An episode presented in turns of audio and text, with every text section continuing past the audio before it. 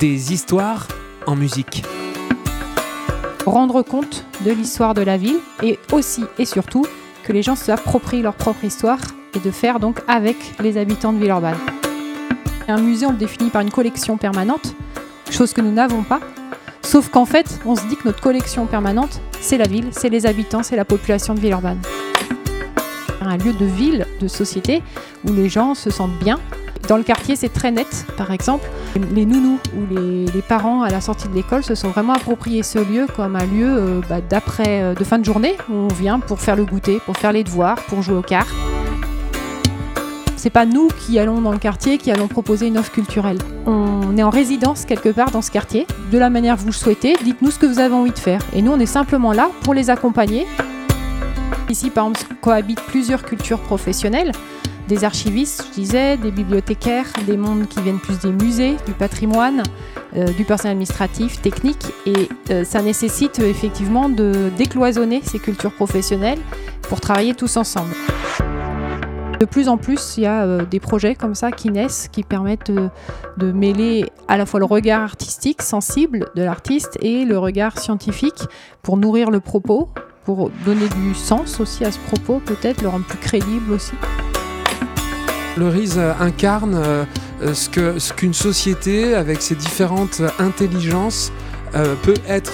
Et vous, et donnez un champ comme ça à, toutes ces intelligences et vous permettez à ces intelligences de se rencontrer pour que l'intelligence devienne collective. Il y a trois ans, alors que j'arpentais les jardins des particuliers pour livrer la chanson à domicile, un couple d'amis s'étant lancé dans la permaculture me dit T'es un chanteur durable. Je suis Théophile Hardy, co-créateur de la compagnie Des Histoires en musique. Concerts de proximité, scènes partagées, rencontres vivantes, production en circuit court. Avec Chanteur Durable, je vous propose de rencontrer les pionniers d'un nouveau territoire de chansons. Bonjour à tous et à chacun, nous voilà réunis pour un nouvel épisode de Chanteur Durable. Et aujourd'hui, euh, je suis avec Anne-Pascale Jacquin, qui est administratrice du RISE, un lieu culturel qui est situé à Villeurbanne, près de Lyon. Nous sommes au RISE, en plein centre donc euh, de Villeurbanne. J'ai rencontré Anne-Pascale euh, grâce à notre implication dans les municipales dans notre ville de Genasse, près de Lyon. Et j'ai découvert donc que tu étais administratrice du RISE. Et ça a attisé tout de suite ma curiosité, bien sûr mais surtout parce que je connaissais le RIS depuis quelque temps et que ce lieu, dès que j'y ai mis les pieds, m'a interpellé. Alors, euh, au début, quand on s'est rencontrés, je me suis dit que c'était un heureux hasard. Et puis, euh, j'ai rapidement compris que c'était plus que ça, tant on s'est rapidement retrouvé sur des valeurs clés, des mots clés, euh, comme intelligence collective, coopération, co-construction artistique. et donc, je me suis dit que ça avait peut-être un lien justement avec ton implication et ton travail dans ce lieu. Et euh, c'est vrai qu'à l'époque, ce que j'avais ressenti quand j'étais venu voir un spectacle, c'était un tour de valse, euh, une BD concert déjà, quelque chose d'assez atypique, dans une très, très, très jolie salle de spectacle. Et euh, j'avais eu tout de suite l'impression d'un lieu atypique parce qu'à l'opposé parfait de ce qu'on voit trop souvent, c'est-à-dire des lieux culturels clos, souvent élitiste, avec une programmation entre les mains de une personne ou de quelques personnes, et qui souvent, en plus, sont vides. euh, voilà, donc on va faire un petit peu le tour de, de, ce que tu fais ici, de ce qu'est ce lieu. Mais dans un premier temps, j'aimerais juste que tu me donnes ton humeur du jour. Voilà. Alors, mon humeur du jour, euh, je dirais beaucoup d'enthousiasme pour démarrer cette rentrée, parce que enfin, on va, on peut réouvrir ce lieu. Alors certes, avec les contraintes sanitaires actuelles et des jauges réduites, mais on sent que le public quand même euh, revient. Et ça fait beaucoup de bien au moral. Donc beaucoup d'enthousiasme pour redémarrer. Euh, voilà. Eh ben c'est super parce que c'est pas toujours le cas. Tu vois, j'ai fait trois ou quatre euh, podcasts et l'humeur n'est pas toujours euh, aussi enthousiaste. Euh, donc, pour enchaîner, dis-nous un petit peu en quoi le RISE est unique. Qu'est-ce que c'est le RISE et qu'est-ce qu'il a d'atypique? Qu'est-ce qu'il a vraiment d'original ce lieu? Alors effectivement, le RISE, quand on regarde un petit peu en France les autres lieux culturels, on n'a pas trouvé l'équivalent. En toute honnêteté et, toute modestie, tout simplement parce que c'est un projet à la fois culturel et scientifique qui a été voulu par la municipalité. Donc c'est un projet politique au sens noble, puisque c'est effectivement Jean-Paul Brett, l'ancien maire de Villeurbanne, qui a souhaité cet équipement culturel pour rendre hommage à la culture de la ville, qui est une culture ouvrière et de l'immigration, puisque c'est la population euh, actuelle qui s'est constituée au fil du temps à travers les différentes vagues d'immigration, qui a fait l'histoire de cette ville. Donc c'est un hommage à cette histoire ouvrière et euh, d'immigration. Et c'est atypique aussi dans le sens où euh, on trouve beaucoup de lieux en France où il y a des mutualisations d'espace, mais sans avoir un projet commun. Alors que nous, on a pris le projet dans l'autre sens, c'est-à-dire qu'il y a avant tout un projet pour l'établissement. Et ensuite, on trouve différents services, mais qui en fait répondent tous au même objectif, qui est justement de valoriser cette histoire, euh, l'histoire locale de la ville. Alors après, euh, par différents moyens, donc principalement par la culture, puisque le, projet politique c'était celui-ci au départ. C'est pour ça qu'on a des espaces culturels et aussi euh, par la recherche scientifique, puisqu'on accueille aussi un pôle chercheur ici dans le domaine des sciences humaines et sociales. Donc c'est vrai que c'est un lieu euh, avec une direction commune, des services communs dans un même endroit, euh, qui a priori pourrait penser que c'est des services différents puisqu'on regroupe les archives, une médiathèque, une salle de spectacle, une galerie d'exposition et un espace chercheur. Mais en fait, tous ces services concourent au même objectif qui est donc de valoriser et de rendre compte de l'histoire de la ville et aussi et surtout que les gens s'approprient leur propre histoire et de faire donc avec les habitants de Villeurbanne. C'est là aussi où je pense notre originalité, euh, euh, enfin c'est là-dessus que notre originalité repose. Ça, ça m'intéresse évidemment tout particulièrement, l'aspect participatif. Avant de rentrer dans ce que ce lieu a de participatif, moi c'est quelque chose qui m'intéresse vraiment parce que c'est tellement rare. Euh, d'après toi, pourquoi est-ce qu'il est ce lieu est si rare? Pourquoi est-ce qu'on n'a pas de lieu culturel de ce type-là? Donc, comme tu disais, mutualiser euh, avec une direction un petit peu dans. C'est un peu à l'envers de ce qui se fait euh, d'habitude sur la mutualisation, participatif. Pourquoi ça a pu se faire ici? Pourquoi ça s'est fait ici? Et pourquoi, a priori, ça se fait pas ailleurs? Alors, il y a un peu plusieurs questions dans ta question. Euh, donc la première était plutôt sur. alors pourquoi ça se fait ici? Je répondrai après. La première c'était. Pourquoi Alors, disons que je pense que euh, euh, le projet premier, non, pourquoi c'est pas si facile? C'était ça ta question. Voilà, pourquoi c'est pas si facile? Alors, je pense que c'est pas si facile et ça se fait pas tant que ça parce que euh, ça demande du lâcher prise. Ce qui n'est pas du tout évident dans les différents mondes professionnels. C'est vrai qu'ici, par exemple, cohabitent plusieurs cultures professionnelles des archivistes, je disais, des bibliothécaires, des mondes qui viennent plus des musées, du patrimoine, euh, du personnel administratif, technique. Et euh, ça nécessite euh, effectivement de décloisonner ces cultures professionnelles pour travailler tous ensemble. Et je pense que c'est pas si évident que ça encore en France de, lâcher nos, habitudes professionnelles et de, de, se dire on se met tous ensemble pour un projet, pour converger vers un même projet et on oublie de côté nos habitudes professionnelles, nos calendriers, nos manières de faire, etc. Donc déjà, ça, c'était un pari. Et on s'en rend compte au quotidien que ça nécessite en permanence euh, entre collègues de, se le rappeler. Et ensuite, pourquoi à Villeurbanne? Ben Parce que, comme je le disais, c'est un projet éminemment politique, mais au sens noble euh, du terme. Et je ne suis pas sûre que tous les élus aient eu ce, courage, en tout cas. Ici, ça a été vraiment une volonté d'en de, d'en faire un projet de ville euh, au-delà d'un projet culturel, c'est un projet de ville avant tout. Euh, quand je dis projet de ville, c'est-à-dire un projet pour les habitants et avec les habitants, au sens euh, voilà très large. Donc pourquoi ça a pris aussi C'est parce que je pense qu'il y a une vraie culture ici à Villeurbanne, une vraie fierté aussi. Ça aussi, c'est politiquement, c'est quelque chose qui est très revendiqué, de revendiquer l'identité ouvrière au lieu de la masquer. Au contraire, nous, on en fait une richesse. La culture de l'immigration aussi, pour nous, au contraire, c'est une grande richesse ici à Villeurbanne d'avoir une population euh, qui s'est construite au fil du temps à travers différentes vagues d'immigration. Et c'est vraiment cette identité, c'est sur cette identité que la ville revendique justement son originalité. Euh, alors si on reprend un peu l'histoire de la ville, euh, c'est quelque chose qui remonte assez loin dans le temps. Il y a toujours eu cette rivalité avec Lyon.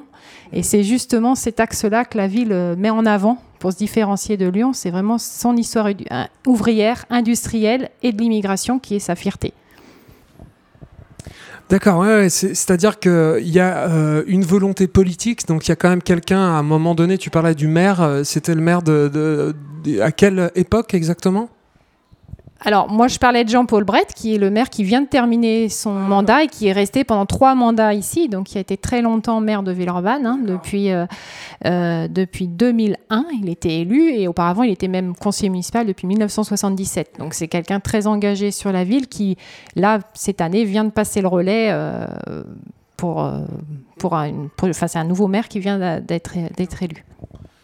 Oui, donc c'est ça. Il y a vraiment une volonté d'un politique, euh, donc d'une équipe, on va dire municipale et d'un maire euh, euh, qui, qui, qui, emmène ça, mais qui est donc ancré vraiment sur la ville, sur ce qu'elle a de particulier, et donc le fait que ça soit ville urbaine, culture ouvrière, que ça soit culture multiethnique, et peut-être que ça soit à côté de Lyon, comme tu dis, cette petite rivalité, c'est intéressant.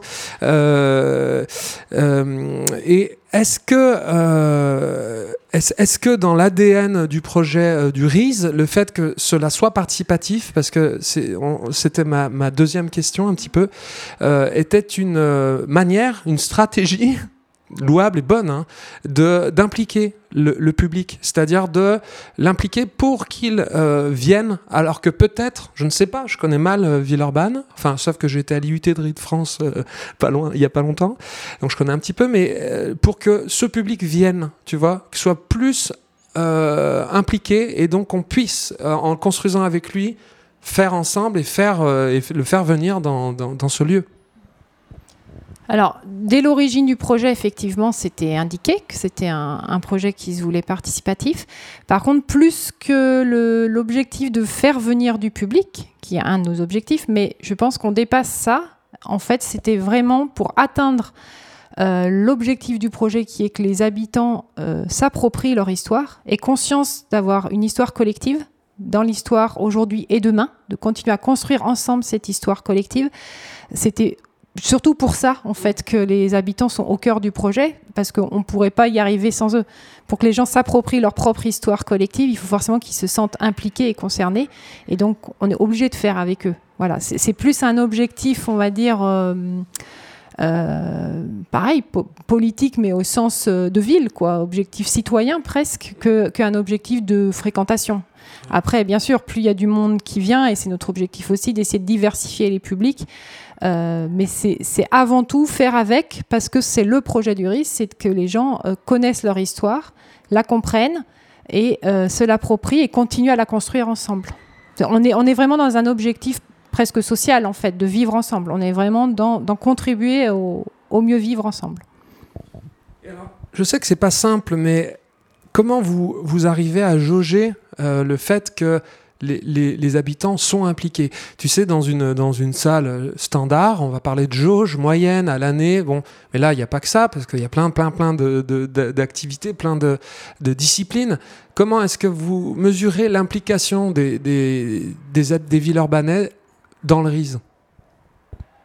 Ah, effectivement, c'est toujours une question qu'on se pose et c'est très difficile parce qu'on est dans du qualitatif plus que dans du quantitatif. Mais je vais raconter par exemple là euh, les dernières remarques qu'on s'est fait avec les collègues et la période du Covid euh, voilà, nous a aidé à un peu le démontrer. C'est qu'on se rend compte que euh, tant que le RISE n'a pas réouvert normalement, c'est-à-dire jusqu'à aujourd'hui quasiment, enfin jusqu'à cette semaine, en fait le public est peu revenu parce que ce qu'on constate, c'est qu'en fait, ils viennent au riche pour autre chose, justement, que de la consommation culturelle. Parce qu'on a réouvert début juillet un certain nombre de services. Donc les gens auraient très bien pu revenir prendre des livres, assister à des spectacles, etc. Mais en fait, ils ne sont pas revenus en grand nombre. Et là, ce qu'ils nous disent depuis cette semaine, c'est parce qu'il y a, c'est autre chose qu'ils viennent chercher ici. et c'est une équipe, une présence humaine, des rencontres, des échanges, un lieu ouvert sur la ville. Des gens ici viennent simplement pour boire un café, lire leur journal et repartent. Euh, d'autres viennent régulièrement parce qu'ils rencontrent d'autres voisins ici, etc. Donc ça, c'est un très bon indicateur pour nous. Le Covid nous, a un peu aidé à le mettre en, évidence, mais je pense qu'effectivement, euh, ça indique qu'on quelque part on a, on a réussi notre pari, c'est-à-dire d'en faire un lieu plus que culturel, c'est-à-dire un lieu de ville, de société, où les gens se sentent bien, se, sont appropriés ce lieu. Et dans le quartier, c'est très net. Par exemple, on a eu des usages qu'on n'attendait pas du tout au démarrage, donc il y a 12 ans quand le RIS a ouvert. Euh, par exemple, les, nounous ou les, parents à la sortie de l'école se sont vraiment appropriés ce lieu comme un lieu euh, bah, d'après, euh, de fin de journée où on vient pour faire le goûter, pour faire les devoirs, pour jouer aux cartes, pour se poser tout simplement et discuter entre voisins. Ça, j'adore.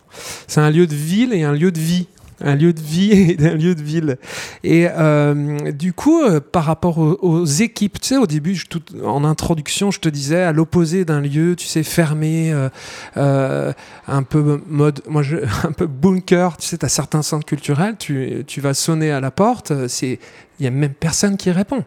C'est-à-dire que tu as un interphone avec une caméra, euh, c'est fermé à double tour. Tu, tu vois, tu, hein, on en connaît, mais j'en connais plein en fait. Et là, comment vous, gérez votre disponibilité? C'est-à-dire que j'imagine qu'il y a des équipes qui sont dans la logique d'accueil. Mais par exemple, pour construire les projets, est-ce que quelqu'un, par exemple, qui a, je, pose une question naïve, mais quelqu'un qui a un projet ou qui oui, qui voudrait même proposer quelque chose, peut frapper à votre porte. Euh, comment vous gérez cette disponibilité sans non plus vous tu vois, être dérangé tout le temps? Enfin bon, comment vous gérez ça? Alors effectivement, au ça va dans les deux sens. C'est-à-dire que l'équipe ici euh, professionnelle qui travaille au RIS propose tout au long de l'année une programmation culturelle. Donc là, on est dans un mode un peu plus classique de fonctionnement d'un lieu culturel.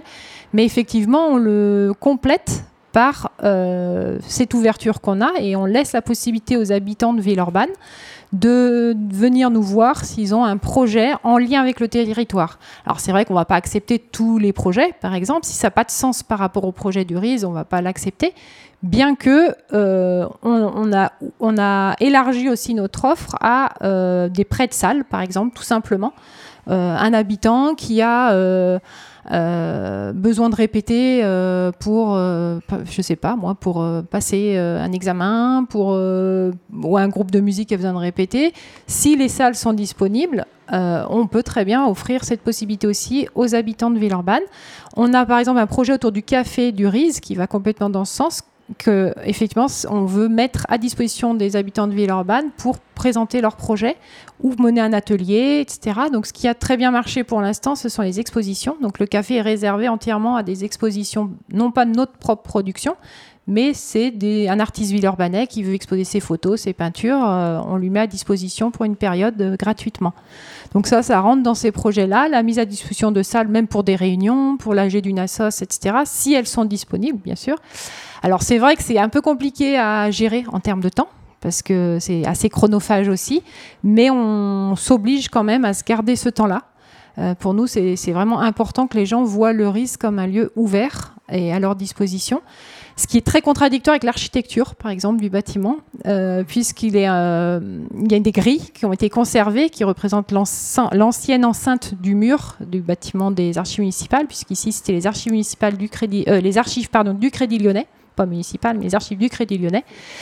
Et euh, l'architecte avait fait ce choix de gris qui est assez compliqué pour nous, parce que du coup, ça, ça crée comme une barrière avec l'extérieur. Mais bon, on essaye d'y pallier justement avec euh, toute une communication vers les habitants pour leur montrer que la porte est grande ouverte. Et souvent, ce qui ressort des enquêtes qu'on peut mener auprès des publics, c'est que une fois que les gens ont franchi la porte du RIS, le plus dur, c'est de les faire franchir cette grille. Mais une fois qu'ils l'ont franchi, euh, ils adorent et ils reviennent. Tu vois, c'est exactement. J'ai interviewé euh, Roland Comte, qui est le directeur de l'imprimerie théâtre à Rive de G. C'est un petit théâtre magnifique à Rive de G. Il m'a dit exactement la même chose que toi. Il m'a dit le plus dur, c'est de leur faire ouvrir la porte.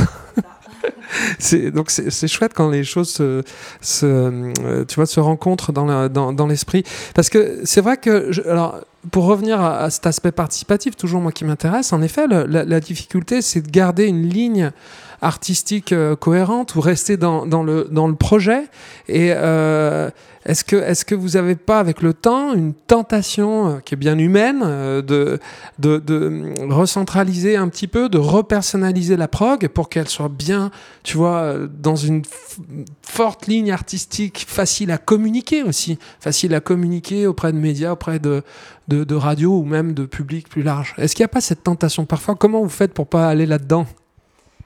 Alors c'est vrai que c'est en permanence en débat, en fait. Ce qu'on fait, c'est qu'on en débat tout le temps. Donc dans nos méthodes de travail, il y a effectivement un mode de travail très transversal. Donc, que ce soit pour la programmation ou le fonctionnement même au quotidien de, de l'équipement, c'est toujours partagé. Les idées au sein de l'équipe, on est en mode très transversal.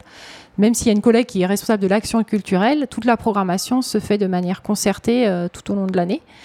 Et c'est des questions qui, en permanence, ressurgissent et qu'on réinterroge en permanence. Je pense que c'est important sans arrêt de l'avoir en tête et de les, réinterroger. Parce qu'effectivement, il faut trouver cet équilibre. Il faut trouver la cohérence, effectivement aussi, un fil conducteur pour que les gens ne soient pas perdus, parce que c'était un peu effectivement le, revers de la médaille, c'est que les gens ne sachent plus trop ce qu'on est. On a un ovni, on ne sait pas trop, c'est une médiathèque, c'est des archives, c'est un peu tout ça, il y a des spectacles aussi. Alors, c'est vrai que c'est un peu compliqué pour certaines personnes, je pense encore, et c'est une des difficultés qu'on a, c'est d'avoir cette euh, communication claire envers les, usagers. Euh, et puis des fois, on se dit, après tout, c'est pas grave. Si chacun y trouve euh, un plaisir à venir, quel qu'il soit, même s'ils sont variés, eh ben, le pari, il est quand même réussi. Mais euh, c'est vrai que c'est un écueil qu'il faut avoir en tête et que c'est quelque chose qu'on réinterroge en permanence. Alors, comment on fait? Il n'y a pas vraiment de solution, à part en discuter en permanence, les réinterroger, chercher, expérimenter. Ça, c'est une chose très importante pour nous. C'est qu'on ne se prive pas d'expérimenter les choses et de revenir en arrière s'il y a besoin. Euh, chose, je pense que peut-être tous les équipements ne se permettent pas, mais nous, c'est quelque chose qu'on s'est fixé comme règle. Donc, euh, on expérimente en permanence des méthodes. Des fois ça marche, des fois ça marche pas. Donc on les réinterroge, on repart, on redémarre. Et je pense que c'est comme ça qu'on avance euh, petit à petit. Oui, puis comme tu l'expliquais, comme c'est dans votre raison d'être euh, vraiment d'origine euh, du projet, on, avait parlé de, la raison d'être avec Nicolas Moitron dans l'épisode 2 sur la gouvernance partagée. C'est aussi un, des un terme qui nous réunit, tu vois, et que tu décris dans votre organisation transversale. Cette raison d'être, c'est comme si vous y replongiez euh, régulièrement pour pas perdre votre cap. c'est ce que j'entends là dans, dans, ce que tu dis. et oui, dis-moi. Euh, juste, ce que je veux dire, c'est que euh, on est parti du principe que pour faire du participatif, hein, pour, faire avec les habitants de la ville, du territoire, il faut déjà que nous on fasse ensemble. Voilà, pour pas être en contradiction. Donc forcément, il faut du participatif aussi en interne. Si on veut en faire avec les habitants, ça va de soi. C'est faites ce que, ce que je dis et faites ce que je fais, quoi. Mais oui, et, du coup, cette communication, justement, euh, je, vois exactement de quoi tu parles parce que nous, euh, dans la chanson, si tu veux, moi, par exemple, en tant que chanteur durable, euh, on est comme on est dans des réseaux qui sont alternatifs et qui fonctionnent énormément par le bouche à oreille, on a la possibilité d'aller dans différentes disciplines assez facilement. Et les, donc, tu vois, par exemple, la narration en, en musique, le conte, la chanson pure, la chanson qui est en histoire, la chanson euh, BD. Et comme euh, les gens, si tu veux, nous suivent et que c'est par le bouche à que ça fonctionne, c'est assez facile d'expliquer à quelqu'un quand as trois minutes, eh ben écoute, voilà, il faisait ça, maintenant il fait ça. Euh, et c'est, il y a le temps, si tu veux, le temps et la richesse du message pour pouvoir dire attention, il y a plein de choses différentes, mais c'est quand même cohérent parce qu'il y a une euh, ligne artistique. alors que c'est très compliqué pour un chanteur lambda, si tu veux, qui va avoir 30 secondes d'ouverture dans une radio ou dans une télé, d'un seul coup de changer complètement de style. Tu vois, il n'aura pas le temps d'expliquer ça. Et c'est vrai que euh, tu me dis si je me trompe, mais si vraiment votre fonctionnement euh, marche sur l'expérience de vie, les lieux, le lieu de vie, et que les gens peuvent partager finalement cette complexité, peut-être que c'est pas un, handicap. Tu, tu, me rejoins là-dessus? Oui, tout à fait. Euh, c'est vrai que c'est intéressant ce que tu dis parce que je m'y retrouve aussi dans le sens où euh, par exemple, tout simplement sur le, document de communication, c'est poser cette question comment garder une ligne cohérente euh, de com, un fil conducteur, tout en montrant aussi que on est plus qu'un simple lieu culturel. Donc ça aussi, ça fait beaucoup d'échanges, de débats. On expérimente, on a modifié des fois euh, notre manière de présenter les choses. Mais finalement, c'est exactement ce que tu dis, c'est-à-dire que ça paraît un peu fourre-tout, mais si on fouille bien, il y a bien une ligne quand même. Et notre ligne, tout simplement, c'est la ville en fait. C'est l'histoire de Villeurbanne, c'est les habitants. Euh, souvent aussi, on présente le lieu, euh, bon, je m'écarte peut-être un peu, mais je trouve ça intéressant de le dire, euh, comme un musée. parce que on pourrait s'apparenter à un musée sans en être un non plus. le, maire, donc quand il a voulu ce projet à l'origine, a bien dit vous êtes un lieu culturel en étant un musée sans être un musée. Ça faisait partie déjà de la consigne départ. En fait, tout simplement parce qu'un musée, on le définit par une collection permanente, chose que nous n'avons pas. Sauf qu'en fait, on se dit que notre collection permanente, c'est la ville, c'est les habitants, c'est la population de Villeurbanne. C'est ça notre collection. Je note les temps forts. c'est bon, c'est bon. oui, parce que euh, euh, ce qui est intéressant aussi, c'est l'approche relocalisation euh, de, votre ligne éditoriale. Parce que tu prends n'importe quel centre culturel que je connais euh, de base, il va euh, euh, dire voilà j'ai telle thématique cette année et puis il va programmer des artistes qui viendront de la France entière, qui viendront même de l'étranger et peut-être même pas un seul artiste qui viendra de la ville. Ou alors il va le faire simplement pour des raisons politiques, mais pas dans le bon sens du terme, pas le sens louable du terme, parce que ça rentre dans un budget artiste local. Tu vois ce que je veux dire? Et là, on a une volonté de relocalisation plus d'ancrage, on va dire, euh, dans le local, qu'on retrouve euh, dans euh, la transition écologique, tu sais, par rapport à, à, aller chercher en, proximité des agriculteurs, tu vois. C'est, je trouve ça intéressant. Ce, ce, parallèle, si tu veux, sur la culture, puisque ça s'appelle chanteur durable. Donc c'est vraiment les deux, les deux points pour, pour moi, tu vois, l'artistique et l'écologie. Et mais ma question, donc ça, j'adhère à 100%. Ma question, c'est que par rapport aux artistes traditionnels qui ne sont pas villeurbanais, comment euh, vous, euh, aux artistes qui viennent de voilà d'autres villes ou de l'étranger, comment en fait vous les intégrez dans ce projet?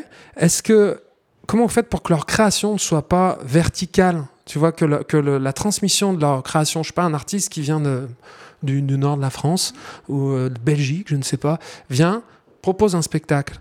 Et là, euh, comment on fait pour que ce soit pas un spectacle vertical de quelqu'un qui donne à des gens qui reçoivent passivement?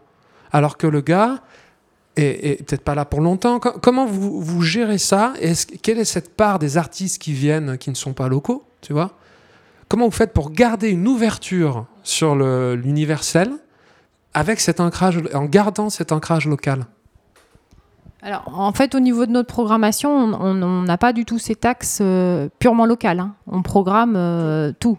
À partir du moment où euh, ce qu'ils font rentre en cohérence et fait écho à la thématique, à nos thématiques, à nos grandes thématiques, comme nous on, les appelle, c'est-à-dire ce que je disais, l'histoire ouvrière, l'histoire industrielle, ou la thématique annuelle, puisqu'on a une thématique patrimoniale chaque année, autour de laquelle on construit une programmation. Donc, le point de départ, c'est celui-ci c'est déjà euh, faire écho à notre programmation de l'année, à la thématique annuelle, peu importe que les artistes soient villeurbanais ou pas. Après, on, va euh, comment ils rencontrent nos publics? Bah, là, on va être dans un mode assez classique hein, de, programmation, de rencontre avec les publics, mais aussi on privilégie effectivement souvent un temps d'échange justement sur la thématique qui elle reste locale.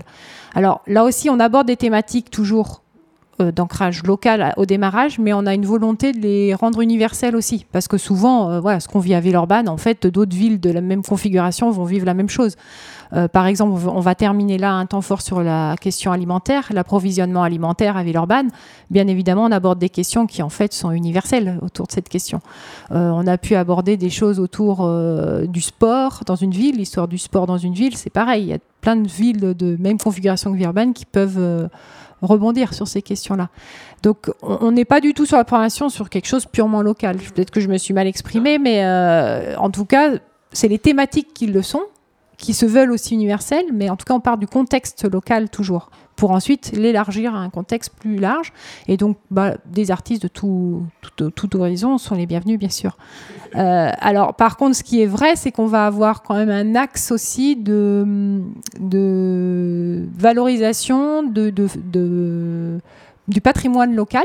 Et pour moi, quand je dis patrimoine, c'est patrimoine matériel et immatériel. Et là, dans ce patrimoine immatériel, va rentrer évidemment euh, bah, les artistes locaux, les productions locales, euh, artistiques ou autres d'ailleurs, euh, ça peut être aussi artisanales, etc. Donc c'est là où par contre on va avoir un axe un peu très local, c'est quand on voudra valoriser plutôt voilà, ce patrimoine immatériel de la ville. par exemple, à la médiathèque, il c'est une des spécificités de la médiathèque ici, il y a un fonds local et donc, on va trouver des productions d'artistes locaux, par exemple, un CD, etc., plus particulièrement à cet endroit-là. Et puis, on peut faire des scènes, des fois euh, musicales ou artistiques au sens large, euh, plus locales pour valoriser ce patrimoine. Mais ce sera toujours dans l'objectif voilà, de mise en avant du, patrimoine de la ville, euh, patrimoine immatériel de la ville. Je, découvre en même temps, hein, c'est pour ça, c'est l'intérêt, hein, c'est que je suis le, le candide de, l'histoire parce que. Euh, et alors, est-ce que, est que vous avez euh, des, projets qui, dès l'origine, sont co-construits avec, euh, avec des villes urbanais et, après, j'aimerais bien que tu me donnes un exemple du, projet qui est pas, forcément de la co-construction, mais d'un des projets vraiment qui va arriver cette année là, qui est vraiment le projet phare du, du RISE. Alors, dans les projets qu'on construit dès l'origine avec les habitants, je peux aussi donner un, exemple. C'est-à-dire que on a trois fils rouges chaque année pour notre programmation. On a donc ce thème euh, patrimonial qui fait l'objet d'une exposition dans nos murs et d'une programmation culturelle autour. On a un zoom sur un. Chaque année, on fait un zoom, un focus sur un morceau du territoire de la ville. Et ensuite, on a une résidence artistique. Alors, sur le, fil rouge quartier, ce que l'on appelle quartier, c'est-à-dire quand on fait un zoom sur ce morceau de territoire de la ville, justement, ce n'est pas nous qui allons dans le quartier, qui allons proposer une offre culturelle. C'est on est en résidence quelque part dans ce quartier, on se met dans cette posture, nous, en tant que professionnels, on cherche à rencontrer les habitants, à connaître les structures associatives, euh, partenariales du quartier, les habitants aussi lambda, à travers les conseils de quartier par exemple, ou même un habitant euh, qui ne ferait pas partie de ce conseil de quartier. Et voilà, on leur dit, bah voilà, on a un lieu ressource, parce que le RIS, c'est avant tout aussi un lieu ressource sur la ville. On peut, si vous le souhaitez, valoriser votre quartier de la manière que vous le souhaitez. Dites-nous ce que vous avez envie de faire. Et nous, on est simplement là pour les accompagner, pour valoriser euh, leur histoire, leur euh, savoir-faire, leur savoir, euh, leur savoir en général, ou ce qu'ils ont envie de dire sur leur quartier, ce qu'ils font ensemble aussi, par exemple. mais on va pas aller plus loin. Donc ça veut dire que là aussi on expérimente, c'est-à-dire que des fois ça a pris, par exemple, l'an dernier, on était sur le quartier Grand Clément, à côté. Ça a super bien pris. Donc, il y a plein de projets qui sont ressortis, conçus par les habitants et faits par les habitants. Nous, on a été là pour les accompagner, pour leur donner des moyens financiers, mais pas que, aussi humains, matériels. Euh, mais par exemple, cette année, on était sur le quartier du Tonkin. Ça a été, alors le contexte du Covid, on n'a pas aidé. Euh, c'est peut-être pas représentatif du quartier, mais en tout cas, il se trouve que ça a beaucoup moins fonctionné, qu'il y a eu beaucoup moins de retours des habitants. Et ben, tant pis, c'est pas grave. Il n'y a pas grand-chose qui va en ressortir. Il y aura quelques visites urbaines menées par les habitants, mais euh, pour nous, c'est pas un échec pour autant, parce que l'objectif, c'est pas de programmer quelque chose dans le quartier, ou c'est pas de parler du quartier chez nous non plus ce qu'on pouvait faire un peu au début, c'est de, de, faire avec ces habitants-là, s'ils ont envie, eux, de parler de leur histoire, de leur, de leur quartier, tout simplement. Voilà, donc ça, c'est un exemple de projet qu'on fait avec les habitants. Euh, et le deuxième... Oui. Est-ce que ces euh, projets-là, donc c'est les Zoom, là, tu, Zoom quartier, oui, par exemple Fil rouge quartier. Euh, est-ce que ces, ces fils rouges quartier se font parfois en collaboration, en co-construction avec des artistes qui ne sont pas de Villeurbanne, comme tu dis, qui sont dans votre prog ou... Effectivement, en fait, depuis deux ans, on couple ça avec un accompagnement artistique sur le quartier. Euh, donc, euh, un collectif, par exemple, d'artistes sur Grand Clément a travaillé avec les habitants euh, pendant de l'année pour. ils font des formes de théâtre. comment dire Ils partent des collègues des habitants, des paroles des habitants, et ils vont les rendre publiques dans la rue à travers une présentation plus théâtrale. Euh, sous forme aussi un peu de débat, forum débat. Voilà, on a un peu un mix de forum, débat, théâtre, présentation. C'est un peu un mix de tout ça. Donc effectivement, on, double ça d'un accompagnement artistique aussi euh, à chaque fois. Quand, ou quand, ça se présente. Alors que ce soit des artistes villeurbanais ou pas, là encore une fois, ça peut être un collectif villeurbanais qui se trouve dans ce quartier-là, donc c'est encore mieux parce que voilà, ça permet aussi de valoriser euh, une production artistique du quartier, mais c'est pas une obligation. Oui, c'est, oui, oui, c'est pas, c'est, en fait, c'est un, à géométrie variable en fonction. Il faut pas non plus s'enfermer dans des, dans des carcans. Euh, mais c'est vrai que euh, cette logique de, de, de co-construction, moi, j'y tiens beaucoup. Donc c'est pour ça que je, je, te, je, je, vais chercher un petit peu là-dedans, parce que c'est vraiment ce que j'ai ressenti moi dans, dans le RIS, et tu, tu me le confirmes. Euh, attends, je, je Ah, ah oui, alors voilà, c'est ça, c'est la question que je t'avais posée. Voilà, quels sont le, quel est le projet phare euh, de l'année qui arrive, de la saison qui arrive? Donc le projet euh, qui démarrera à partir de novembre, euh, c'est un projet qui s'appelle Instruments voyageurs, qui est un projet pour la première fois qu'on a construit même à trois partenaires, puisque c'est un projet commun avec l'ORIS, l'École nationale de musique de Villeurbanne, et le CMTRA, qui est le Centre des musiques traditionnelles en Rhône-Alpes. Donc on est vraiment trois partenaires depuis plus d'un an, hein, on est sur ce projet, euh, dont l'objectif, c'est de mettre en valeur des histoires, encore une fois, d'habitants, mais à partir des instruments. C'est-à-dire qu'on a mené une collecte de témoignages depuis plus d'un an sur des propriétaires d'instruments, qu'ils soient musiciens ou non, mais qui ont un instrument et qui ont quelque chose à raconter à partir de cet instrument. Euh, disons que l'instrument est prétexte pour parler de leur euh, récit de vie, enfin pour faire un récit de vie. Euh, alors bien souvent, ces instruments sont liés à des histoires bah, d'immigration, justement, familiales. Euh, soit de la personne elle-même, soit d'ancêtres, enfin de, personnes de leur famille avant eux, dont ils ont hérité par exemple de l'instrument. Mais ce qui est très intéressant, c'est qu'on se rend compte qu'effectivement ces instruments, ils ne sont pas juste là pour euh, produire de la musique, mais en fait ils ont une, histoire et une histoire très large, une histoire familiale, de transmission également. Donc c'est toutes ces histoires qu'à travers les instruments, on va essayer de, mettre en scène.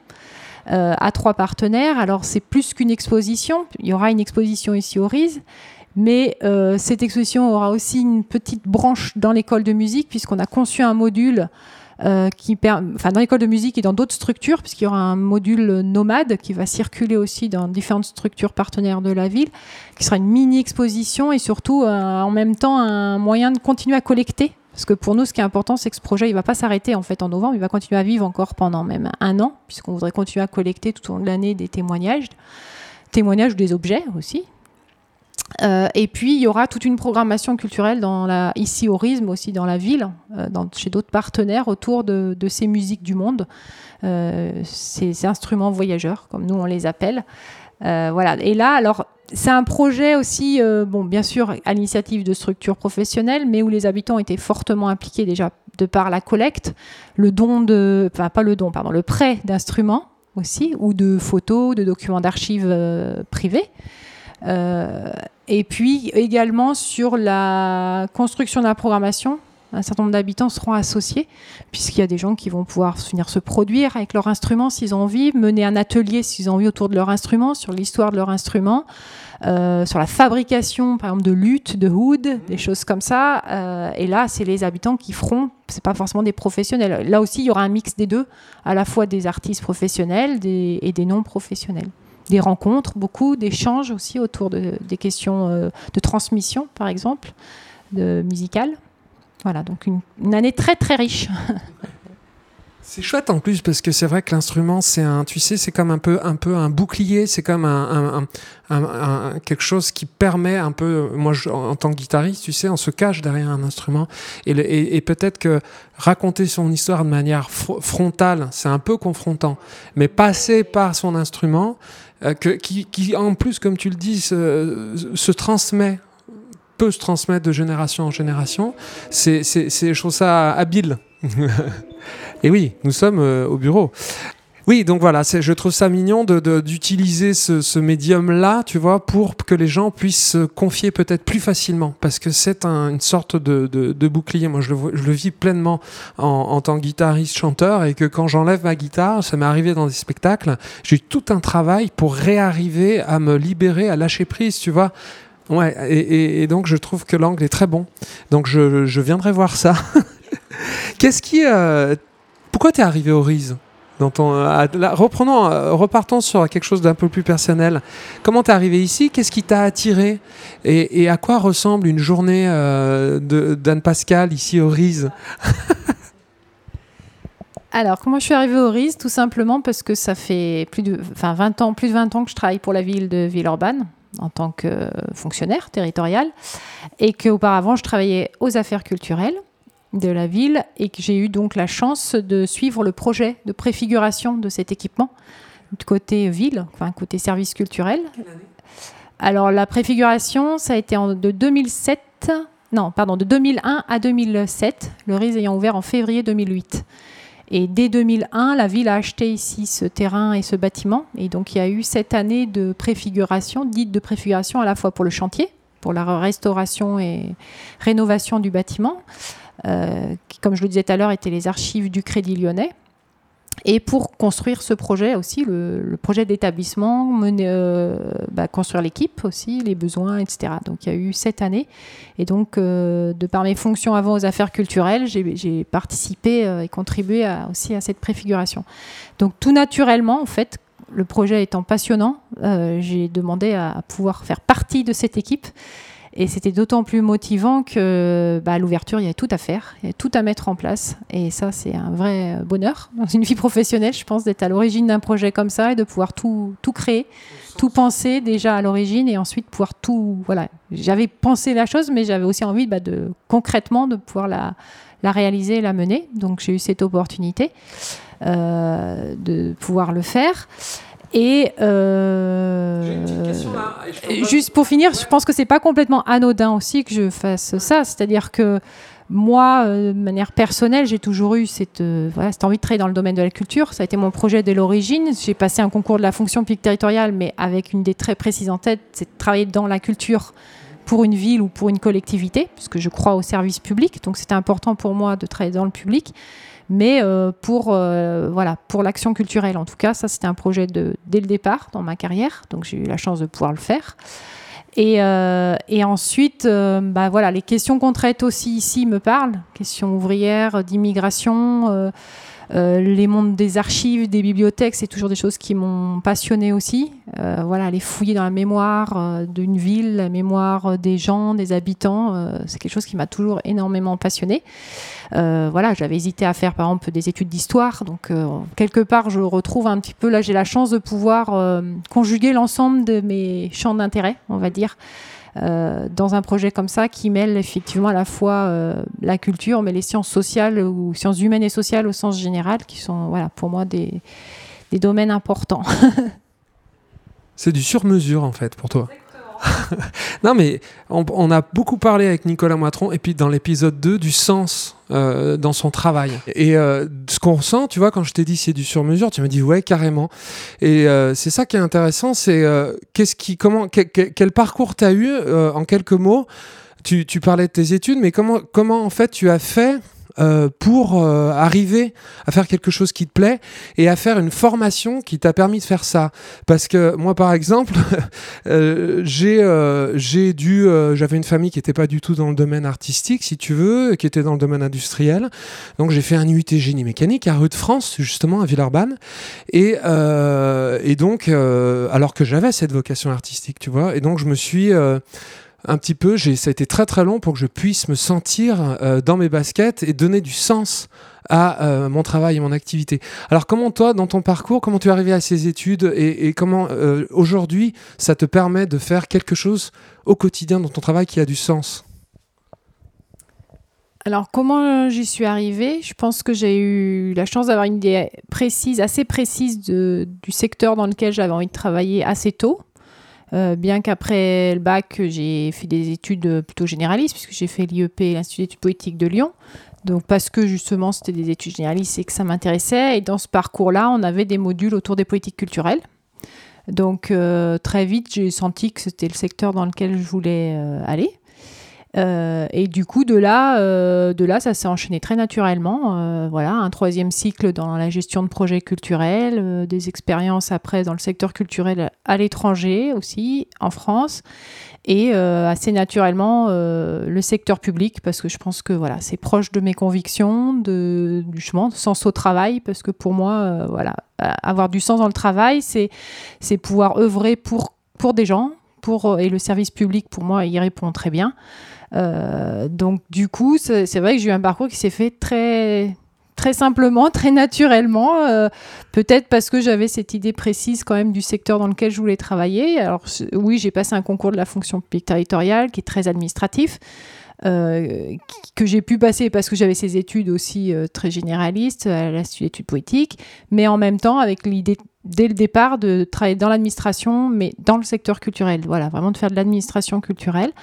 Euh, et c'est vrai que le sens au travail, je le trouve parce que à la fois, euh, à la fois, c'est un secteur très porteur qui je trouve a beaucoup de sens justement dans, dans le collectif. une société sans culture, c'est plus une société, ça ne peut pas fonctionner. Donc là, on y trouve du sens. En plus, bah, service public, du coup, on œuvre pour les usagers, pour les habitants, pour un territoire, donc on se sent utile. Et c'est très valorisant aussi, je pense, parce qu'on a un retour aussi des publics. Euh, il y a un échange, il y a de, voilà, on n'est pas isolé, on n'est pas euh, que sur, on n'est pas spécialisé non plus. Moi, c'est ce qui m'intéresse aussi dans ce que je fais, c'est que voilà, je touche un petit peu à plein de domaines. J'ai cette curiosité, je pense aussi naturelle, donc euh, du coup, je m'y retrouve aussi.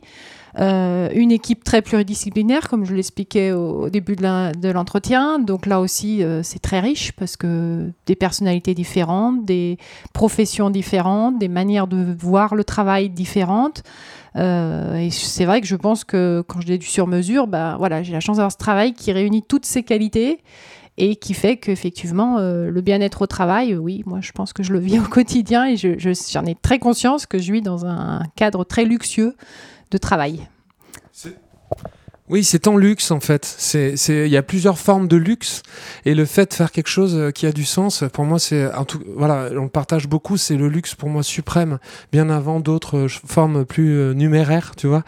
Et du coup, tu, oui, tu ressembles un peu au RISE en fait, c'est-à-dire qu'à la fois une approche généraliste comme ça, multidisciplinaire, mais avec une ligne très forte de service public, de, de, de, de, retour, de, de participativité, de rencontre contre. Euh, c'est ça peut-être un, métier qui a du sens. C'est quand il ressemble vraiment à tout ce que tu as, à ton ADN, tu vois, personnel, et que tu peux euh, vraiment t'épanouir là-dedans.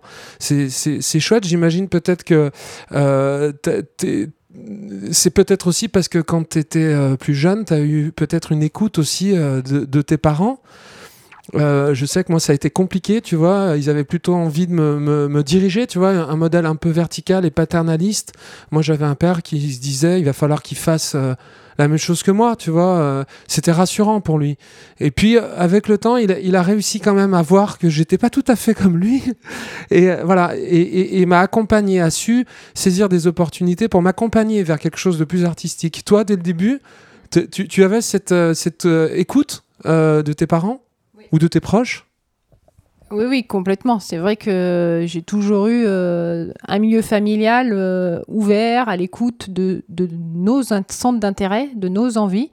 Euh, voilà, moi, on est trois filles avec des centres d'intérêt complètement différents et on a pu choisir chacune les voies qui étaient les nôtres. Euh, je pense effectivement grâce à, cette ambiance familiale qui est, plutôt dans la discussion, dans l'ouverture et, pas dans un schéma préconçu d'études. Euh, voilà. Donc oui, j'ai eu cette chance-là. J'ai eu aussi la chance d'avoir des parents qui travaillaient déjà dans la fonction publique, pas territoriale, mais d'État, donc qui connaissaient bien le secteur, qui ont pu bien m'orienter aussi sur les, études possibles, euh, sur les concours qui existait dans le secteur, euh, voilà, avec en plus un père qui était dans le domaine de l'architecture, donc qui relevait du ministère de la Culture. Euh, donc euh, pareil, dans le champ culturel, j'étais quand même bien conseillée aussi sur les débouchés possibles. donc oui, forcément, j'ai baigné dans un milieu qui m'a été très propice à la fois aux études que j'ai pu faire et, et au métier que je fais aujourd'hui.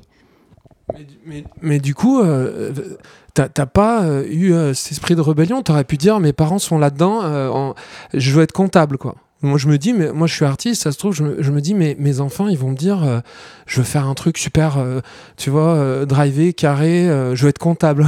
S'ils me disent ça, il va falloir que je sois très ouvert, tu vois. Et t'as pas eu cette phase où t'as voulu faire différemment? Non, j'ai pas voulu faire différemment parce que je pense que ça m'a plutôt nourri ça m'a convenu. Et puis, euh, de toute façon, j'aurais voulu être complètement l'inverse de ce qu'ils étaient. Euh, ça aurait rien changé, en fait. Je pense qu'ils m'auraient laissé faire aussi euh, ce que j'aurais voulu faire. J'ai une sœur qui est médecin, donc très scientifique, par exemple. Une autre qui est très économiste. voilà. Et moi qui suis plutôt généraliste, avec une fibre culturelle. Donc, on a voilà, des profils différents.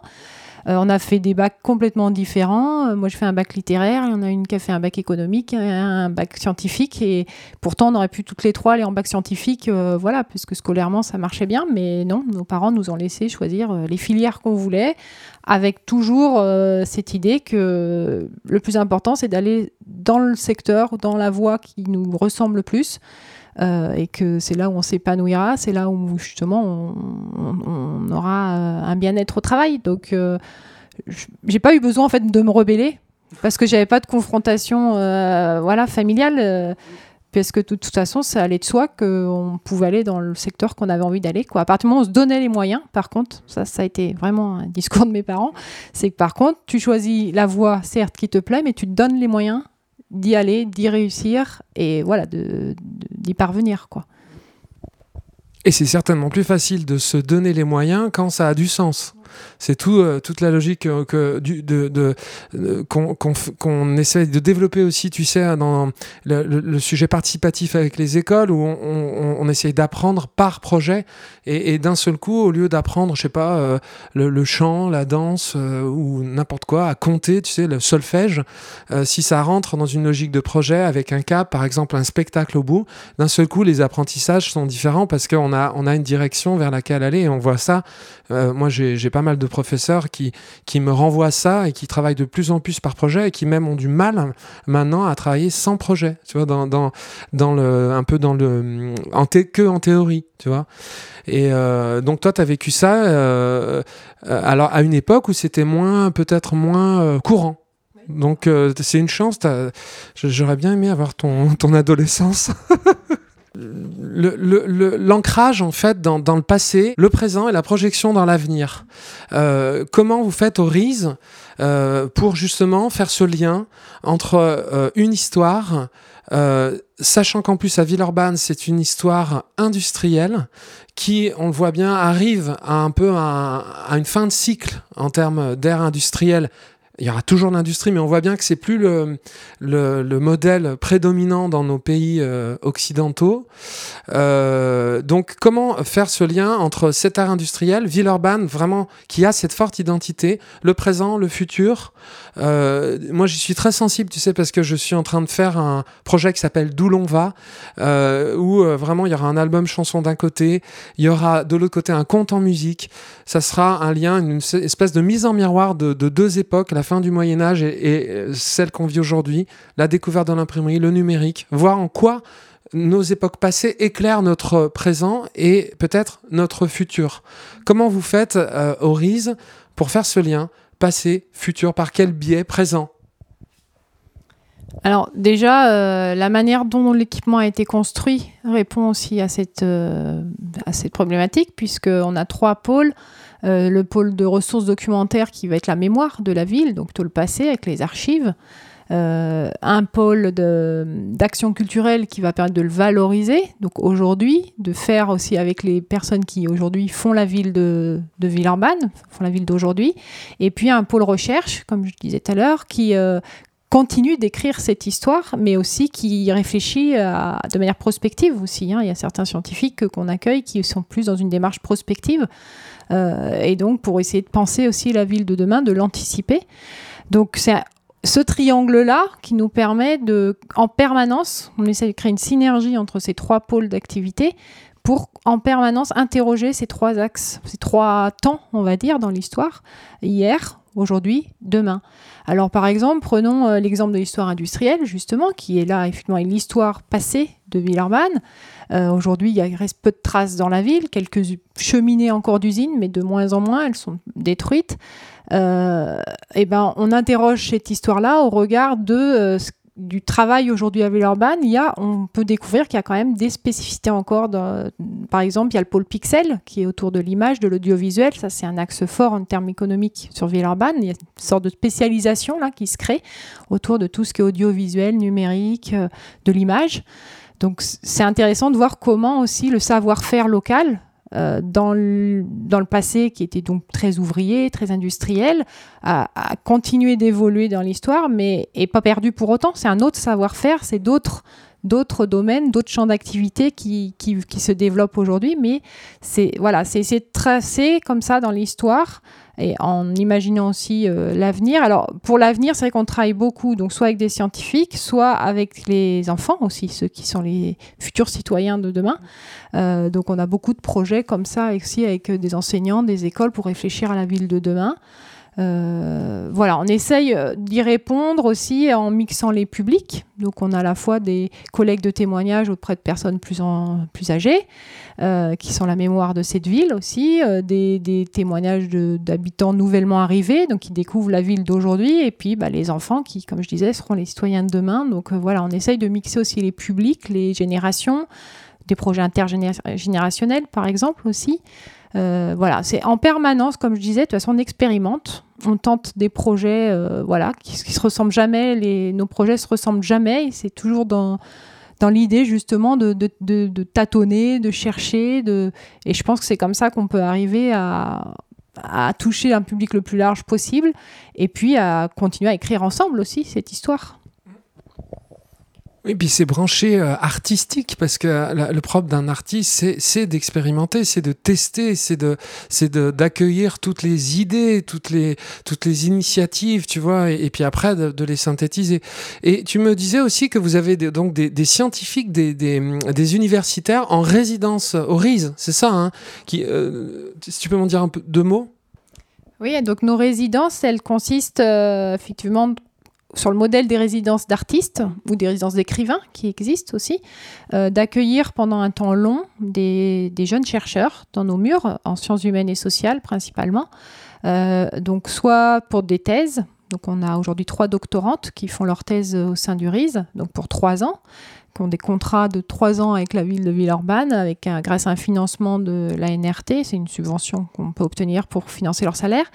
Et puis des jeunes chercheurs aussi de Master 1 ou Master 2, donc pour des stages longs recherche de six mois, euh, pendant une année universitaire. Et on a donc on tourne avec 7-8 euh, à peu près jeunes chercheurs en permanence, euh, enfin en permanence, non, 3 en permanence et 6, 7, 8 pendant 6 mois de l'année, qui sont sélectionnés grâce à un projet d'étude qui nous soumettent, qui est en lien donc soit avec les thématiques du RISE, soit parce que ça touche le territoire de la ville. donc c'est ce qui nous intéresse.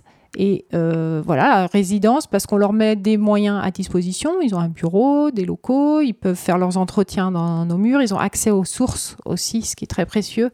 Euh, puisque les archives municipales sont juste euh, à côté de leur bureau, des ressources documentaires, la connaissance d'un territoire, d'un réseau qu'on peut leur apporter aussi pour mener des, témoignages, par exemple, rencontrer des témoins.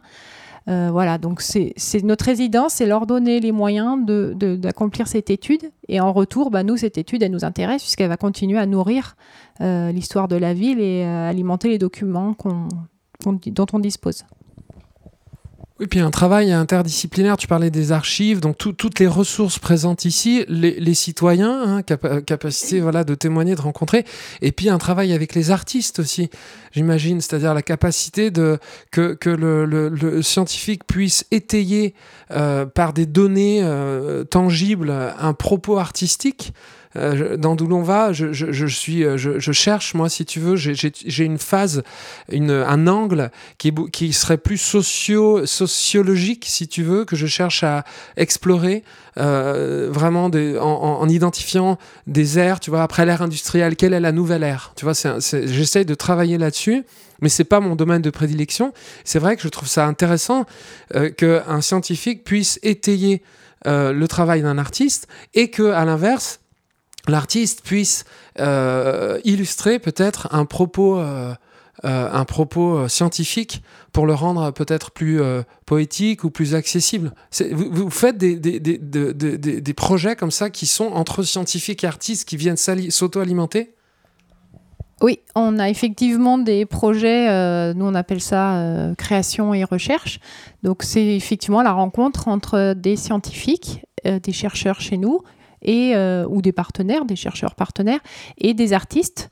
Donc par exemple, on a un projet BD recherche. Donc on a deux étudiantes de l'école Émile Cole, euh, donc l'école de dessin de Lyon, qui, sont en stage chez nous pour six mois, donc un temps long, et qui ont pour mission, euh, pour projet, d'illustrer justement par la bande dessinée deux des thèses qui sont en cours de finalisation au RIS. L'une en sciences politiques, une thèse en sciences politiques qui travaille sur la question des syndicats, et une deuxième euh, en droit public qui est sur euh, l'accueil des migrants par les collectivités, comment les collectivités euh, gèrent l'accueil des migrants, mais d'un point de vue juridique.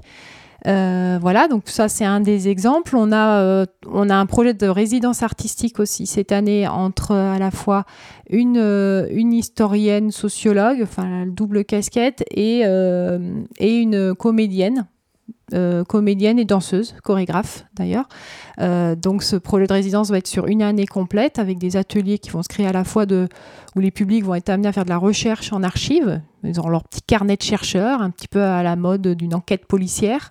Et puis, euh, en même temps, il y aura des ateliers qui vont succéder pour essayer de mettre en voix, mettre en scène, mettre en, corps euh, cette recherche sur leur histoire familiale, sur leur histoire de leur rue, sur leur histoire de quartier. Donc, effectivement, et de plus en plus, il y a des projets comme ça qui naissent, qui permettent de mêler à la fois le regard artistique sensible de l'artiste et le regard scientifique pour nourrir le propos, pour donner du sens aussi à ce propos, peut-être le rendre plus crédible aussi. Enfin voilà, il y a plusieurs euh, plusieurs axes là, qui, peuvent être explorés. Euh, on travaille aussi avec un laboratoire euh, EVS, euh, e s'appelle Environnement, Ville et Société, qui travaille notamment avec des architectes de l'école d'architecture de, Lyon, de Vaux-en-Velin, et qui font ce travail aussi sur la ville en, avec des artistes qui ensuite vont le rendre audible, par exemple, ou ça peut être des artistes dans l'audiovisuel, domaine de l'audiovisuel, du son, enfin c'est très large en fait. Mais effectivement, c'est un champ qui est de plus en plus euh, exploré des deux côtés, que ce soit par les artistes, comme tu disais, qui, ont ce besoin, je pense, d'avoir cet éclairage scientifique, et les scientifiques qui, eux, ont besoin de, rendre plus accessibles leurs travaux de recherche aussi, de le vulgariser euh, et de donner peut-être une autre image du chercheur. Alors, dans le domaine des sciences humaines et sociales, c'est peut-être plus facile, effectivement, que dans les sciences pures, mais euh, effectivement, nous, c'est un, un, des axes qu'on développe et qu'on va développer de plus en plus au RISE je trouve ça trop trop bien parce que c'est euh, cette intelligence collective euh, qui, qui, que, qui, qui, peut revêtir différentes formes l'intelligence. Elle peut être purement scientifique, artistique, humaine, euh, sociale, et c'est ce qui constitue un humain un humain n'est pas monolithique, tu vois. Et, et, là, en fait, vous, le RIS incarne ce que ce qu'une société avec ses différentes intelligences peut être et vous, et vous donnez un champ comme ça à, toutes ces intelligences et vous permettez à ces intelligences de se rencontrer pour que l'intelligence devienne collective. Et je, je, je, je, trouve ça vraiment chouette quoi, et très très rare. Euh, donc je suis ravi, écoute, qu'on ait pu. Je, je, je, on a eu un petit problème technique euh, qui fait qu'on a dû continuer en fait l'interview dix jours après. Euh, ailleurs. Et euh, je tenais impérativement à finir parce que je pense que ce euh, podcast euh, sera un peu comme une un, un, étalon un pilier tu vois une ligne directrice un exemple à suivre dans ce que peut être un, un, centre culturel pour moi. Et, et, et dans ce que un artiste peut comment un artiste peut s'exprimer grâce à cet outil et de, de, quelle manière en fait il pourrait s'exprimer grâce à cet outil. Donc je, je, ça ouvre beaucoup de perspectives euh, par rapport à, à, des réseaux que nous on a l'habitude d'explorer dans Chanteur Durable qui sont un peu plus alternatifs, tu vois, moins institutionnels. Et là je trouve que c'est une voie extrêmement intéressante à explorer. Donc je suis content qu'on ait pu reprendre, reprendre rendez-vous.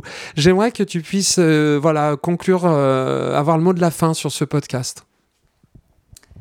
Euh, ce que je dirais, c'est que moi aussi, je suis bien contente de cet entretien parce que ça me permet aussi d'avancer dans, dans, nos réflexions, d'avoir le regard justement comme ça d'un artiste, c'est intéressant. C'est encore plus motivant parce que du coup, quand on est un peu le nez dans le guidon, on n'a plus le recul nécessaire des fois pour euh, réaliser euh, effectivement peut-être euh, l'originalité et à la fois la pertinence de ce qu'on fait. Donc c'est un retour aussi super chouette pour moi d'avoir ton retour à toi. et puis, qui sait, peut-être un travail de collaboration à venir, on ne sait jamais. En tout cas, merci beaucoup de m'avoir laissé cette opportunité.